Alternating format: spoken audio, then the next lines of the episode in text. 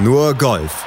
Auf meinsportpodcast.de nur Golf auf meinsportpodcast.de. Herzlich willkommen zur neuen Ausgabe. Wir blicken mal wieder auf eine Woche, die aus Sicht der deutschen GolferInnen mal wieder durchaus ja, sich vorzeigen lassen kann. Diese Woche strahlten Leonie Harm und Caro Lampert über Top-Platzierungen zum Saisonstart der Ladies European Tour in Südafrika und natürlich über ein Ticket zur US Open. Stefan Jäger, der spielte auf der Corn Ferry Tour um den Sieg mit, verpasste den dritten Saisonsieg und den direkten Aufstieg auf die PGA Tour am Ende nur ganz, ganz knapp.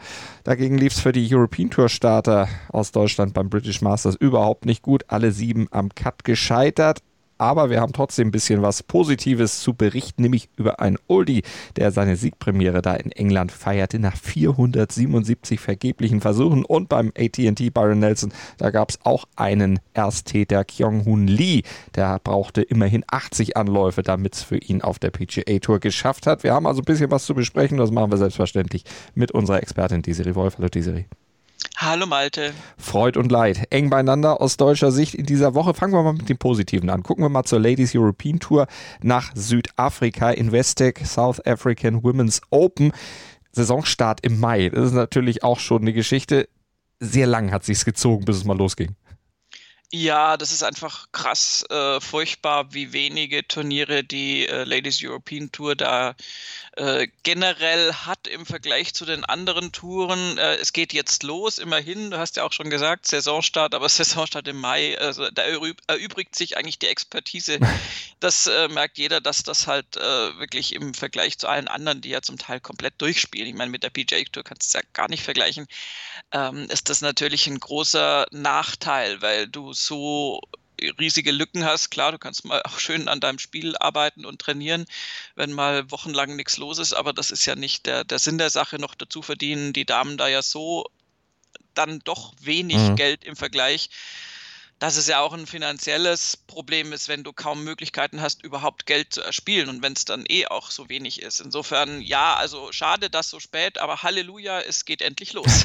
und vor allen Dingen, wenn man wenige Chancen hat, um sich für Majors zu qualifizieren, dann muss man die nutzen und das haben Leonie Harm und Caroline Lampert gemacht. Leonie Harm am Ende zweite, Caroline Lampert geteilte dritte in Südafrika. Gewonnen hat Lee N. Pace. Die Scores gucken wir uns gleich mal an. Wir hören vorher Caro Lampert, die hat uns nämlich eine Sprachnachricht aus Südafrika geschickt. Ich bin gerade zurück in meinem Hotelzimmer, nachdem ich mein erstes Turnier der Saison mit einem dritten Platz beenden konnte und mich dafür für meine erste US Open qualifiziert habe, worüber ich mich mega, mega freue. Die Woche war sehr anstrengend. Die haben den Platz ähm, recht schwierig gesteckt für uns. Ähm, wir hatten auch heftiges Wetter. Gestern hatten wir zwei Unterbrechungen. Dann haben uns die Referees am Ende nicht mehr rausgeschickt zum Fertigspielen, sodass ich heute noch 26 Loch zu spielen hatte. Aber ja, ganz solide gespielt habe, einige gute Sachen gemacht habe. Es war jetzt nicht mein allerbestes Golf, aber ähm, das stimmt mich auf jeden Fall zuversichtlich in die kommenden Wochen und Monaten. Und jetzt freue ich mich erstmal, dass ich mich für die US Open qualifizieren konnte. Da freuen wir uns definitiv mit. Leonie Harm und Caro Lampert also qualifiziert, aber sie hat die Bedingungen angesprochen. Harter Platz, bescheuertes Wetter, um es ganz vorsichtig auszudrücken. Und das schlägt sie natürlich auf die Scores-Lieder. Leanne Pace plus zwei, Leonie Harm plus drei, Caro Lampert plus fünf. Ja, das war also das ganze Turnier über so, dass da kaum Spielerinnen überhaupt äh, zwischenzeitlich even par und mal kurzzeitig besser waren. Und am Schlusstag äh, also ich meine, der Golfer an sich und die Golferin an sich gehen beide ja bei Wind und Wetter raus. Und ich habe auch nichts gegen eine Runde im Regenoutfit.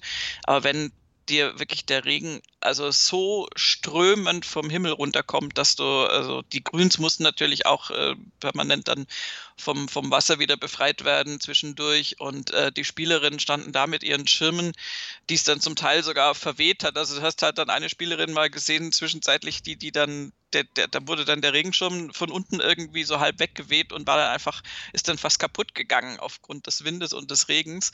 Und ähm, da haben auch die Kommentatoren dann nur noch gesagt, und ähm, kann ich mich nur anschließen, da gehst du einfach nur noch ins Hotel und pfefferst diesen Schirm in, in, in Müll und denkst, hey, lass mich doch einfach nur ins Bett gehen jetzt. Also das war mit Sicherheit ein gutes Stück Arbeit und natürlich auch schwierige Bedingungen, vor allen Dingen zum Beispiel für Leonie Harm, wenn du dann ähm, im Schlussflight um den Sieg kämpfst und noch nicht mal ein Caddy dabei hast. Die hatte ihr Bag, ähm, auch das kleine Bag auf, auf dem, auf dem Ziehwagel äh, mit dabei, kein Caddy, Mutterseelen allein stand sie da im Regen und dann äh, irgendwann von ihr aus gefühlt sich auch buchstäblich im Regen, weil sie natürlich Chancen hatte, da Lee Ann Pace noch einzuholen und das nicht nutzen konnte. Und ähm, ja, die Back Nine so ein bisschen ja, also ja, nicht ausgenutzt hat, sagen wir es mal so. Und mhm. auf der 17 zum Beispiel hat Leanne Pace ihr ein bisschen Raum gegeben mit einem nicht gut platzierten Abschlag. Da hätte sie auf ein paar drei äh, gut machen können, hat sie dann aber auch nicht ausnutzen können. Und insofern, äh, da stehst du dann wirklich im, buchstäblich im Regen und das ist natürlich dann in dieser Menge des Niederschlags auch nicht mehr angenehm. Die Pacemakerin, am Ende hat sie es gemacht. Südafrikanerin natürlich dann auch mit dem Heimvorteil gesegnet. Die hat den Platz natürlich auch schon ein bisschen gekannt. Aber Caro Lampert kennt die South African Women's Open auch. 2018 schon mal Zweite geworden. Also auch ein Terrain, wo sie sich durchaus wohlfühlt. Ja, auf jeden Fall. Und das äh, hilft dir auch, wenn du den Platz da schon kennst. Dagegen ist Leonie Harm natürlich jetzt ähm, noch wirklich ein Küken und äh, hat sich da ganz, ganz toll geschlagen äh, für diese Umstände, die ich auch vorhin schon beschrieben habe. Mhm. Ähm, du merkst dann, natürlich ganz genau, und das hatte ich dann so ein paar Löcher vor Schluss auch befürchtet, dass dann Leanne Pace nicht nur einen äh, möglichen Standortvorteil, weil sie natürlich dieses Turnier schon dreimal gewonnen hatte vorher, das war jetzt das vierte Mal, mhm. ähm, dass sie da natürlich den, den, die Location gut kennt. Leanne Pace ist 40, die hat schon alles Mögliche erlebt, da, da kommt dann auch die Erfahrung mit ins Spiel. Auch Nicole Garcia, die zusammen mit Caro Lampert da noch platziert ist auf dem geteilten Dritten, ist einfach schon ein bisschen länger auf der Tour unterwegs als zum Beispiel Leonie Harm und entsprechend, ja, ist es dann eine schwierige Situation und musste da erstmal gucken, wie es läuft. Und dafür hat sie sich, finde ich, ganz, ganz großartig geschlagen. Gucken wir nochmal auf die weiteren deutschen Platzierungen, denn es waren ja noch ein paar weitere am Start. Sarina Schmidt geteilte 16., Olivia Cohn geteilte 23., Letizia Rath Anderitha geteilte 56. Soweit die Damen, die es in Cut geschafft haben. Caroline Kaufmann, Franziska Friedrich, die haben es leider nicht geschafft. Die waren dann nach zwei Runden schon fertig mit dem Turnier. Aber insgesamt aus deutscher Sicht natürlich ein tolles Ergebnis. Platz zwei und den geteilten dritten Platz. Und das bedeutet, dass insgesamt bei der US Open dann in diesem Jahr fünf deutsche Damen mit dabei sind. Caroline Masson, Sophia Popov und Aline Krauter, die waren ja schon gesetzt. Jetzt kommen die beiden da noch zu. Also auch da eine starke deutsche Beteiligung. Beteiligung. Ja, finde ich toll. Bin ich sehr, sehr gespannt, wie das Turnier dann laufen wird und ob die Damen sich da also äh, bei Popov und Masson haben wir natürlich äh, größere Ansprüche, als den Cut zu schaffen. Das darf man jetzt nicht in einen Topf werfen. Aber gerade für die jüngeren Spielerinnen ist es natürlich dann erstmal eine Gelegenheit, sich zu zeigen und sich da in, in einem Feld zu beweisen, was krass hochklassiger sein wird als das auf der Ladies European Tour. Insofern geht es da erstmal um einen Cut und äh, bei Popov und Masson kann man natürlich dann auch drüber nachdenken, ob die da in den Top Ten und gerne auch noch weiter vorne irgendwas erreichen können. Äh, da haben wir also mit ganz unterschiedlichen Erwartungen fünf deutsche Damen am Start. Das ist an sich einfach schon mal klasse und dann können die sich vielleicht auch gegenseitig ein bisschen unterstützen und so als äh, Team Deutschland da ein bisschen sich gegenseitig Zuspruch auch geben. In San Francisco wird aufgetiet. 3. Juni geht's dann los für die fünf deutschen Damen dann mit dem nächsten Major. Und wir gucken rüber auf die Corn Ferry Tour, bleiben bei der deutschen Sicht auf die Turniere und gucken auf Stefan Jäger. Der hatte einen zweiten Platz bei der Knoxville Open am Ende zu Buche stehen. Hinter Grayson Sick lag er einen Schlag zurück, zwei Schläge vor Tess Reeves. Ähm, aber für Jäger hätte durchaus auch ja, mehr rauskommen können beim Quasi-Heimspiel. Der wohnt ja in Chattanooga, Tennessee. Das ist ja gar nicht so weit weg von Knoxville er hätte auch durchaus gewinnen können und seinen dritten Sieg in der Saison feiern können und damit wäre er ja sofort aufgestiegen auf die PGA Tour. Ja, schade. Also wirklich knapp vorbei. Und äh, Grayson Sick hatte das auch im, im Interview hinterher gesagt, dass es, ähm, wenn du gegen Stefan Jäger da in der Schlussrunde spielst, äh, ist das garantiert nicht einfach. Also Jäger hat sich da durch seine zwei Siege jetzt bisher in dieser Saison da sowieso äh, großen Respekt bei den Kollegen erspielt. Ähm, und dann haben die sich wirklich so ein Nervenduell geliefert, äh, wobei Stefan Jäger hat ein bisschen weniger dazu beigetragen. Der hat nämlich auf der 10 nur ein Birdie gespielt und dann erstmal die Pars gehalten bis zur 17 Und äh, aber es gab dann wirklich äh, den, den äh, lustigen Fall, dass die dann nur einmal dasselbe Ergebnis gespielt haben. Also Grayson Sick hat dann Bogey, Birdie, Birdie, Bogey, dann mal Paar zusammen. Dann auf der 16 hat er ein Birdie gespielt, auf der 17 spielt dann Jäger ein Bogey und so ging also der, die Führung immer hin und her. Die haben immer geswitcht, immer geswitcht. Äh, super spannend natürlich. Und am Ende hat es dann für Grayson Sick gereicht mit einem Schlag Vorsprung. Und ja, knapp vorbei leider für Stefan Jäger ist uns natürlich, ähm, wäre uns natürlich lieber gewesen. Definitiv. Jetzt muss er aber noch ein bisschen warten, bis er dann auf die PGA Tour kann. Gut, beim nächsten Sieg wäre er auf jeden Fall fällig. Ansonsten sehr wahrscheinlich am Saisonende. Er ist ja die Nummer 1 in der Rangliste der Corn Ferry Tour Stand jetzt und hat da ja auch ein sehr gutes Punktepolster. Aber mit diesem sechsten Sieg in seiner Karriere auf der Corn Ferry Tour, also dem dritten Sieg jetzt hier in dieser Saison, da wäre er jetzt schon Rekordhalter dann auf der ganzen Tour. Also hätte er die ewige Bestenliste getoppt. Ist ja klar, wer ein bisschen was gewinnt, der steigt irgendwann auf. Aber er hat ja schon mal mit drei Saisonsiegen das geschafft, vor einigen Jahren direkt aufzusteigen. Er ist wieder dicht dran. Ja, das ist äh, immer wieder beeindruckend zu sehen, wie er da dann die Corn Ferry Tour, damals war es ja, glaube ich, noch web.com, die ja. wechseln ja die Namen auch äh, hin und her und her und hin, ähm, wie er dann da mit, mit drei Siegen dominiert und, und, und wirklich natürlich mit null Problemo aufsteigt. Nein, ich habe nicht Alf geguckt. ähm, und äh, ja, ist dann natürlich schade, wenn es dann auf der PGA Tour dann doch nicht irgendwie durchschlagen klappt und er sich dann nicht ganz festsetzen kann und dann nochmal zurück muss, so wie jetzt. Aber mm, ich glaube, Stefan Jäger hat jetzt wirklich das sehr, sehr gut im Griff. Und ähm, ich würde auch ganz ehrlich überhaupt nicht ausschließen, dass er da jetzt diesen dritten Sieg noch holt und das vielleicht sogar gleich noch mhm. schafft. Und äh, wie du schon gesagt hast, selbst wenn nicht, ähm, nächste Saison ist auch eine schöne Saison auf der PGA Tour. Definitiv. Und man muss ja auch im Golf warten können. Das werden wir gleich noch erleben, wenn wir über das British Masters und über die AT&T Byron oh Nelson oh, ja. sprechen. Und das können wir auch dann noch mit erwähnen, weil wir Chronistenpflicht natürlich auch erledigen müssen. Mitsubishi Electric Classic der Champions Tour, da hat Dickie Pride gewonnen. Aber der hat nicht so lange warten müssen wie Alex Jaker auf seinen Major-Sieg in der letzten Woche. Aber nach dieser Woche war es für Alex Jaker dann jetzt erstmal wieder ein wenig ruhiger, wurde geteilter 26. Bernhard Langer geteilter 32. Also nicht viel, über das es zu berichten gibt. Wir sind ja auch erfolgsverwöhnt, müssen wir ja wirklich sagen. Von daher mal Normalkost bei den beiden in dieser Woche. Drücken wir die Daumen, dass es dann besser wird und schauen jetzt auf zwei, die ganz, ganz lange warten mussten, bis es mal geklappt hat mit den Siegen. Zunächst gucken wir gleich nach einer kurzen Pause erstmal auf Richard Bland beim British Masters. 477 vergebliche Versuche. Nur Golf auf mein Sportpodcast.de. Wir gucken weiter zum Betfred British Masters, hosted by Danny Willett. Jedes Jahr kriegt ja ein anderer englischer Golfer die Ehre, dieses Turnier auszurichten.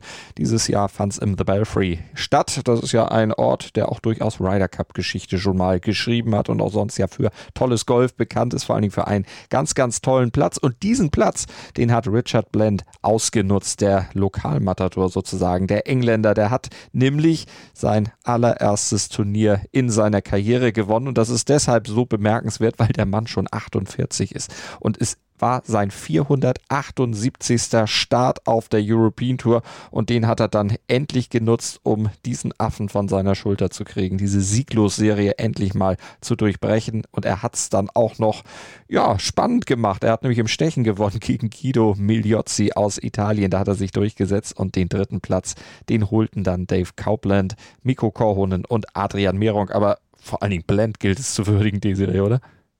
Ja, also das ist tatsächlich eine sehr bewegende äh, Story, weil, weil du hast ihm das angesehen. Also als der dann auf dem 18. Grün stand, das Ding dann äh, geschafft hatte und, und Tim Barte zu ihm kam, also der Sky-Reporter so mit dem Distanzmikro und so äh, von ihm dann irgendwie die, die, Gefühle beschrieben haben wollte, ging einfach nichts. Also der hat einfach nur gesagt, I can't. Oh next question. Und das war auch so gemeint, also, weil er einfach, er war fix und foxy und ähm, es ist, ist auch völlig nachvollziehbar, weil du äh, irgendwann, also du, du spielst auf der European Tour und Richard Bland war nun wahrlich nicht, nicht unerfolgreich, aber ähm, wenn du nie diesen einen Sieg hast, der, der dir irgendwie das Gefühl gibt, du bist berechtigt, da mitzumischen. Mhm. Also natürlich bist du das auch, wenn du theoretisch keinen Sieg landest. Solche Spieler gibt es ja auch, aber das ist halt einfach die allererste Hürde, die du eigentlich nehmen willst. Und wenn die dir verwehrt bleibt bis zum zarten Alter von 48 Jahren, dann ist es natürlich, also ja, ein, ein riesengroßer Felsbrocken, der dir da irgendwann mal von, vom Herzen fällt. Und äh, bei Richard Bland, du hast es auch äh, tatsächlich gesehen, der hat das dann, glaube ich, auf Social Media getwittert. Dann gibt es ja immer die European Tour Profile Pages, wo so eine kleine Bio ist und mhm. natürlich auch eine Auflistung der Erfolge. Und dann stand natürlich nach dem Turnier bei ihm dann am Sonntag, ähm, die haben ja Samstag schon zu Ende gespielt, stand dann eben dann Richard Bland und dann äh, European Tour Wins One. Und das hat er dann dick eingekreist auf Social Media gepostet, weil er einfach so, das ist so der, der Arbeitsnachweis sozusagen. Ja. Vor insofern ist das natürlich toll. Vor allem 48 klingt jetzt erstmal ein bisschen abstrakt, wenn wir das noch mit anderen Zahlen ein bisschen illustrieren wollen. 98, 1998, da hat er sein European Tour Debüt gegeben, Open Championship damals.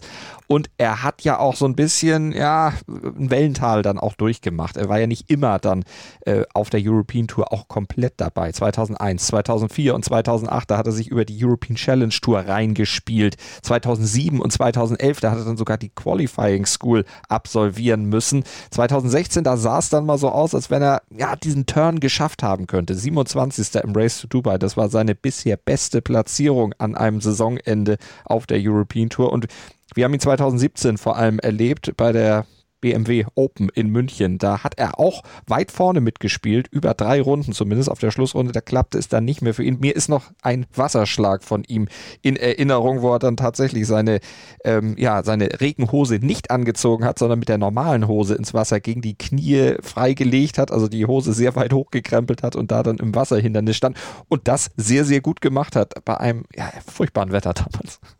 Naja, das sind wenigstens keine Alligatoren im Wasser, ja, wenn stimmt. ich das so sagen darf.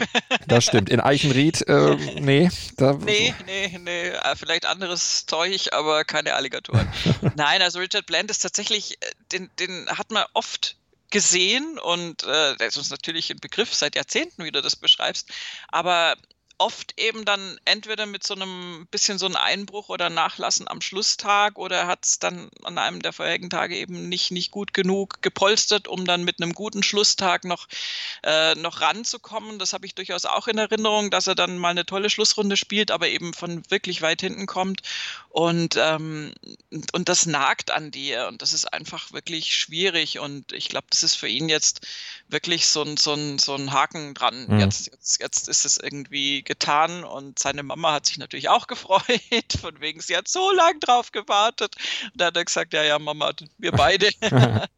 also das ist natürlich mhm. eine schöne Geschichte und ähm, ist ihm auch zu gönnen. Und ich meine, er hat, wenn du mit Guido Migliozzi im Playoff bist, das ist ein junger Spieler, ja. ein talentierter Spieler, ähm, dem ja, also den, den muss ich jetzt nicht im Playoff haben. Also das ist auch ein, ein, starker Typ, der, den hat er da jetzt niedergerungen in diesem Fall, aber das, also geschenkt hat er den Sieger nun auch nicht bekommen. Das war ja. jetzt ja kein Selbstläufer. Hat er sich insgesamt sehr, sehr hart erarbeitet durch die ganze Karriere und dann eben auch auf dieser Schlussrunde. 2019 war er ja auch nochmal wieder zur Challenge Tour abgestiegen und sagte, ah, ich war da 46 und habe mir dann auch überlegt, was mache ich denn die nächsten drei oder vier Jahre? Gut, klar, ich werde fetter, das ist klar, und ich werde älter und ich werde wahrscheinlich auch noch schlechter. Deshalb deshalb hat er sich dann auch quasi so eine Scheuklappenmentalität zugelegt, gesagt, Kopf runter, einfach durch. Ich mache mir hier jetzt keine Freunde auf der Tour, ich ziehe einfach mein Ding durch.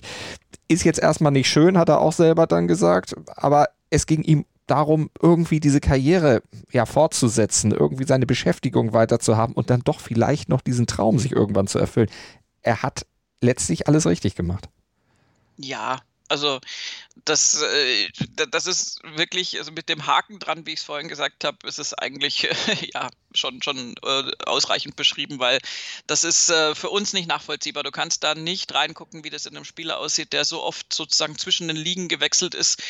Ähm, das ist so ein bisschen, äh, ja, jetzt nicht ganz übertrieben wie damals die Kaiserslautern-Meisterschaft nach Aufstieg, Aufstieg, aber mhm. das ist wirklich, äh, also wenn du so ein Fahrstuhlathlet bist, in Anführungszeichen, um jetzt mal die Bundesliga-Bilder mit rüber zu schleppen ähm, und eben auch wieder öfter in der Tour abqualifiziert wirst, das hatten wir ja bei Stefan Jäger jetzt auch schon so ein bisschen, dass der eben dann doch wieder auf die Corn Ferry Tour zurück muss, dann brauchst du eine sehr, sehr gute Mentalität, um, um dann nicht zu denken, oh, und jetzt sind da die ganzen Jungen, die nachkommen und ich muss quasi, ich werde ich, ich bin sozusagen sitzen geblieben. Das ist ja Mhm. so ein bisschen so ein Gefühl, so ein Abstieg in die, in die zweite Liga.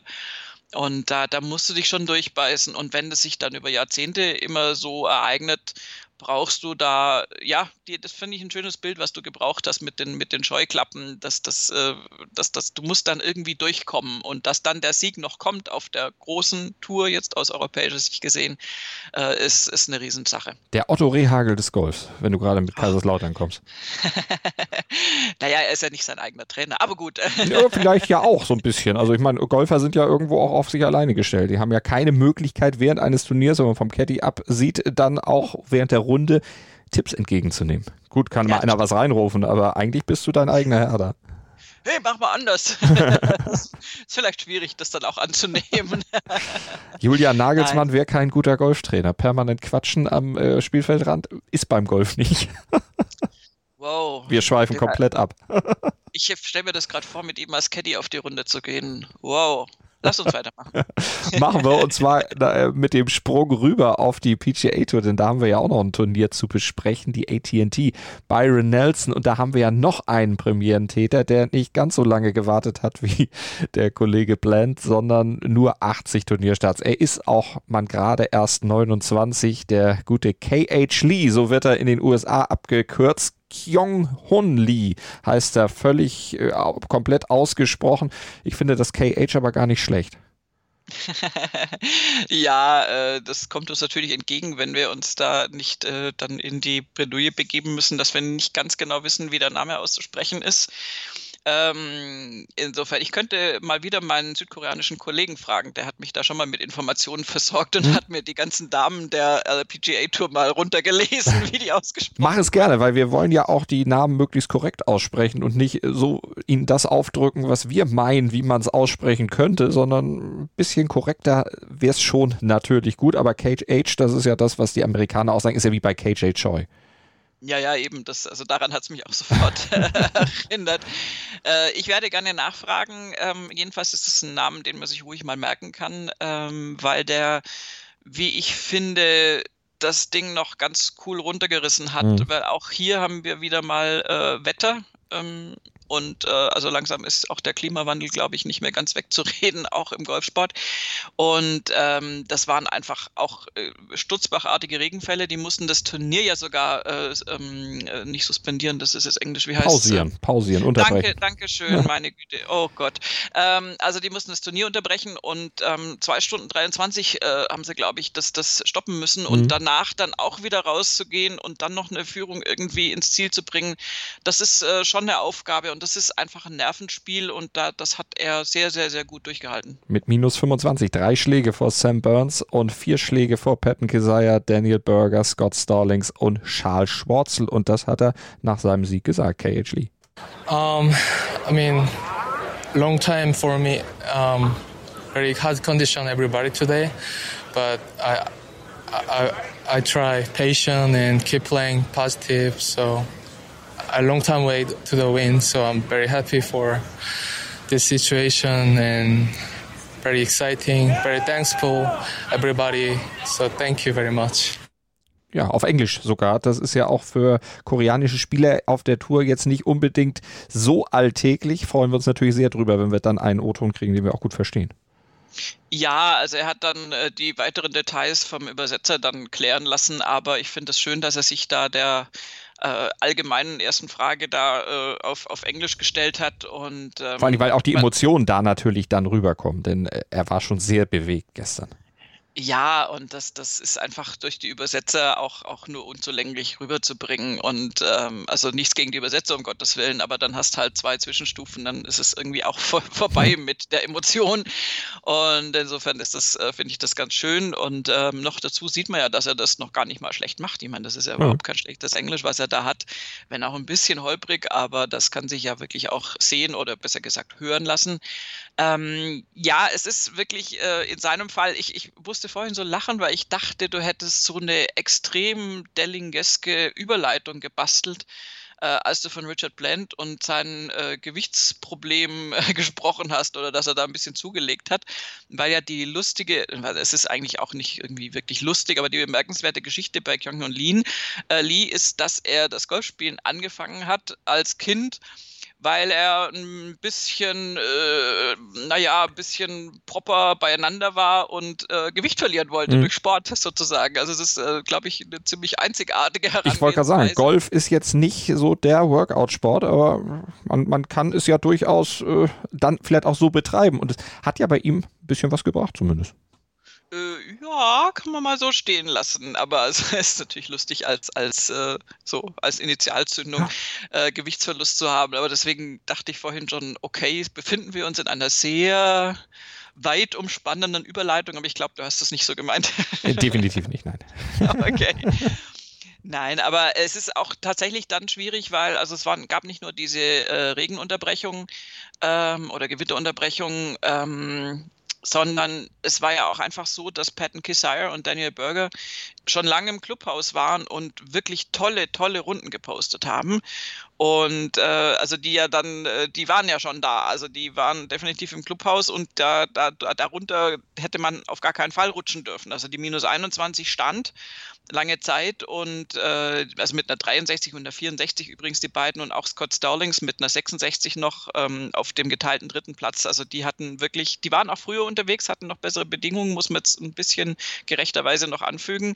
Und ähm, der Flight um KH Lee war gar nicht mal so erfolgreich. Also Sam Burns lag ja in Führung konnte da irgendwie nicht mehr so wahnsinnig viel nachliefern am, am Sonntag mit einer 70 ähm, hat es nicht, nicht, schlecht gespielt, natürlich um Gottes Willen, aber die minus zwei hat einfach da jetzt nicht gereicht, um KH Lee da aufzuhalten, der ja immerhin als Tagesergebnis eine minus sechs reingebracht mhm. hat, also auch mit einer 66 wirklich ein schönes Sonntagsergebnis. Und auch Jordan Spieth war noch in demselben Flight und bei Spieth, Schlusstag, Schlussflight, äh, denken wir ja alle, ja, da könnte was gehen. Spieth aber auch noch mit der 71 dann. Und insofern war KH Lee so der einsame Matador, der da sein Ergebnis irgendwie noch ins Ziel bringen musste, bevor der Tag zu Ende ging. Und das hat das sehr, sehr gut gemacht. Und das ist einfach, ich finde das nicht einfach mit diesen Unterbrechungen. Ähm, und äh, da hat er sich aber null von abhalten lassen und hat dann äh, zwar ein Bogey an der 16 äh, gespielt gehabt, hat dann aber mal nach Wiederaufnahme dann die 17 und 18 noch im Birdie gespielt und damit einfach alles klar gemacht. TPC Scottsdale, da hatte er schon mal eine gute Platzierung, war geteilter Zweiter am Ende in dieser Saison, aber das toppt natürlich alles. Dieser Sieg, das ist schon für ihn was ganz, ganz Besonderes und vor allen Dingen, weil er vor dem Turnier dritter Alternate für das PGA Championship in dieser Woche war und jetzt ist er dabei. Ja, ist eine Verbesserung, finde ich, als da zu warten und zu gucken, ob noch einer sich da irgendwie möglicherweise positiv testen lässt. Mhm. Ähm, nein, das ist natürlich der, der unmittelbare Gewinn eines Gewinns, ist auch nicht besonders äh, sprachlich gut, aber egal, ist natürlich die Folgeerscheinung, dass du dann zu Turnieren eingeladen wirst und wenn das dann die PGA Championship ist, äh, nimmt man das sehr, sehr gerne mit und äh, ganz sicher dann beim Major zu starten, ist auch für KH Lee, auch wenn es jetzt nicht das erste Mal ist, ähm, definitiv äh, einfach eine wichtige mhm. Sache. Und äh, ganz abgesehen von den zusätzlichen Benefits, die du hast von so einem Turniergewinn, das, das erzählen wir ja im Prinzip jede Woche. Und auch Ranglistenplätze natürlich. Ich glaube, er ist Top 60 jetzt. Richtig, er ist jetzt Top 60 in der Welt. Erstmals überhaupt, dass er in den Top 100 ist und dann so gleich, gleich schon in den Top 60. Also das läuft für ihn richtig, richtig gut. Und äh, das sind natürlich dann auch wieder Ausgangspunkte, wo dann weitere Sachen kommen können. Also wenn er unter den Top 50 ist, dann darf er auch WGC spielen. Also alles gut, ne? Ja, läuft. Läuft für ihn. Kann man so sagen. Läuft für ihn und mal gucken, wie es weiterlaufen wird. Wir haben ja das Major dann schon in dieser Woche, PGA Championship, Kiawa Island. Auch kein schlechter Ort, an dem da äh, das Turnier ausgetragen wird. Ryder Cup Geschichte, wir haben schon mal drüber gesprochen und werden natürlich auch nach dem Turnier in der nächsten Woche selbstverständlich drüber sprechen. PGA Championship, großes Thema dann nächste Woche bei Nur Golf hier auf meinsportpodcast.de. Das war's für diese Woche. Desiree, wie immer, vielen Dank. Sehr gerne. Nur Golf. Auf meinsportpodcast.de